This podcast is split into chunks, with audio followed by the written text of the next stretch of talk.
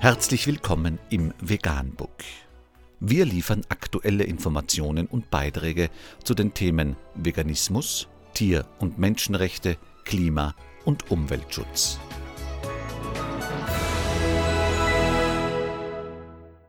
Dr. Med Ernst Walter Henrich am 2. April 2018 zum Thema Buchempfehlung Die grüne Lüge Weltrettung als profitables Geschäftsmodell. Unter www.deutschlandfunk.de ist nachfolgendes zu lesen. Wenn Unternehmen behaupten, ihre Produkte seien sozial, nachhaltig und umweltverträglich, ist große Skepsis angesagt.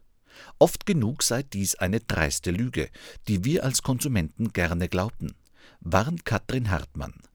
Beispiele für dieses Greenwashing führt ihr Buch Die grüne Lüge auf. Mit seinem typisch verschmitzten Lächeln blickt George Clooney in die Kamera in der Hand eine Tasse Espresso. Doch der Hollywoodstar trinkt keinen gewöhnlichen Kaffee in einem gewöhnlichen Hollywoodfilm. In fast schon kultverdächtigen Werbespots bewirbt er die Kaffeekapseln der Marke Nespresso. Seit einigen Jahren sind sowohl die Clooney-Werbefilme als auch die Kaffeeprodukte äußerst beliebt. Die bunten Aluminiumkapseln mit dazugehörigen Maschinen und Accessoires sind in vielen westlichen Industrieländern fester Bestandteil morgendlicher Kaffeeroutine geworden.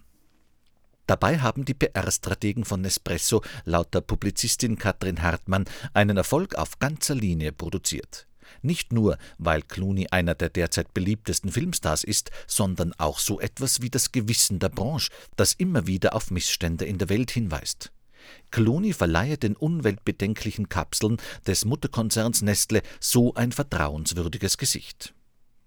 Für Hartmann ist dies nur ein Beispiel von äußerst gelungenem Greenwashing, also der öffentlichkeitswirksamen Strategie von Unternehmen, ihre Produkte und Aktivitäten als vermeintlich nachhaltig, sozial engagiert oder umweltfreundlich darzustellen und so kommt es, dass ein überflüssiges, überteuertes Kaffeesystem, das eine Menge Müll produziert, Ressourcen verschwendet und Kleinbauern ausbeutet, nicht nur als ökologisch unbedenklich gelten kann, sondern sogar als Wohltat für Mensch, Natur und Klima.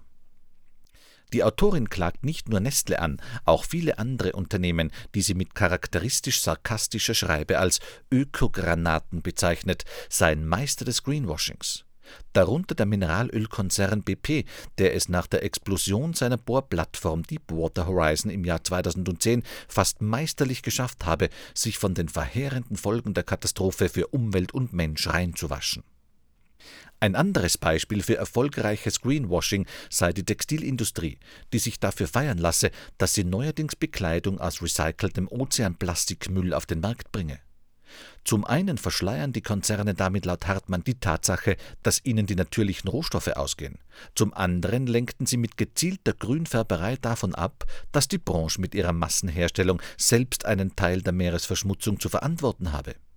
Die beste Ozeanjeans ist also die, die gar nicht erst hergestellt wird.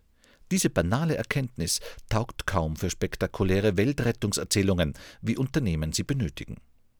Schuldig machen sich für Hartmann aber nicht nur Großkonzerne und ganze Industriezweige, sondern auch kleine Start-ups, die Probleme hinter ihrem oft gut gemeinten Sozialunternehmertum verdeckten. Die Autorin kritisiert zudem politische Institutionen auf globaler und nationaler Ebene, die sich zu Handlangern der Unternehmen machten. Und auch einige Umweltschutzorganisationen kommen in ihrem Buch gar nicht gut weg. Der WWF beispielsweise beteilige sich am Überdünken systematischen Raubbaus an der Natur, so Hartmann, indem er dabei helfe, problematische Siegel für problematische Rohstoffe zu vergeben. Die schlimmen Folgen von grüner Schönfärberei für Mensch, Tier und Umwelt hat die Journalistin im Rahmen ihrer Arbeit am Dokumentarfilm The Green Lie von Werner Bothe teilweise aus der Nähe gesehen. Viele der von Hartmann berichteten Fälle dürften informierten Lesern zwar bekannt sein, aber genau hier setzt eine starke These Hartmanns an. Viele, vor allem gut gebildete Verbraucher wüssten zwar um die globalen Missstände, richteten sich aber lieber mit der grünen Lüge ein. Greenwashing funktioniert auch deshalb so gut, weil Angehörige westlicher Konsumgesellschaften gerne hören, dass alles so weitergehen kann wie bisher, ja, dass ihr überbordender Lebensstil selbst es sein könnte, der dafür sorgt, die Welt besser zu machen. Dieser Irrglaube an den sogenannten ethischen Konsum und angeblich nachhaltige Technologie führt, der Autorin zufolge, auch dazu, dass sich unsere Gesellschaften weiter spalten. In diejenigen, die zwar ein hohes Umweltbewusstsein, aber gleichzeitig sehr oft auch einen hohen Ressourcenverbrauch hätten, und diejenigen, die sich den vermeintlich grünen Lebensstil nicht leisten könnten. Das kritisiert die Autorin scharf. Denn erstens wird aus einzelnen Einkaufsentscheidungen zwischen verschiedenen vermeintlich grünen Massenprodukten kein kollektives Ganzes, sondern höchstens ein privates gutes Gewissen.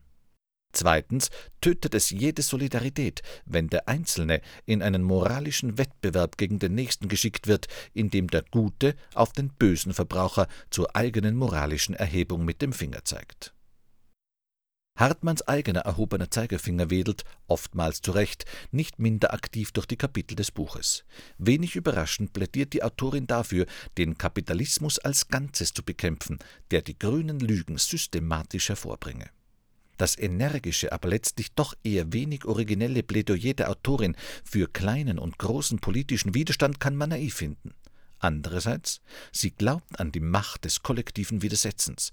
Das ist ein erfrischender Kontrapunkt zu dem Zynismus, der die Welt an die im Buch beschriebenen Abgründe gebracht hat. Anmerkung das Buch hat mir einen tieferen Einblick in die üblen Strategien und die kriminellen Machenschaften der Industrie gebracht. Das Buch geht sehr gut auf die grüne Lüge der Industrie ein, auch auf die der Tierindustrie, und entlarvt sie grandios. Meine Beurteilung Ausgezeichnet, muss man gelesen haben. Vegan, die gesündeste Ernährung und ihre Auswirkungen auf Klima und Umwelt, Tier- und Menschenrechte. Mehr unter www.provegan.info.